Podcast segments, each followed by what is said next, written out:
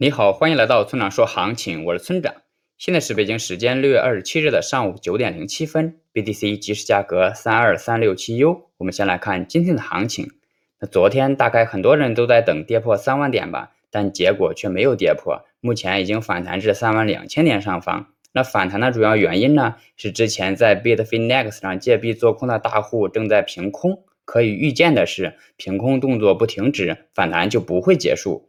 接下来是交易思维模块。那昨天的文章标题是空头趋势，但谨慎做空。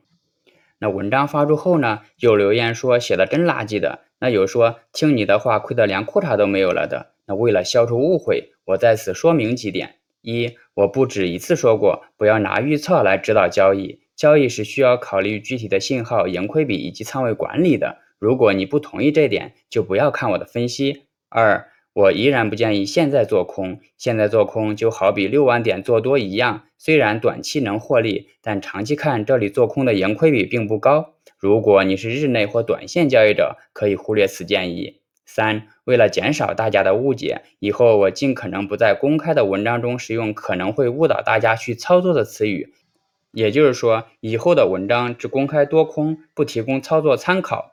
最后，请大家一定要明白，千万不要根据预测来做交易。交易是需要具体信号、盈亏比以及仓位管理的。用预测来指导交易，并不能实现长期稳定的盈利。如果你想参考我的最新操作，请查看今天的策略版分析。拜拜。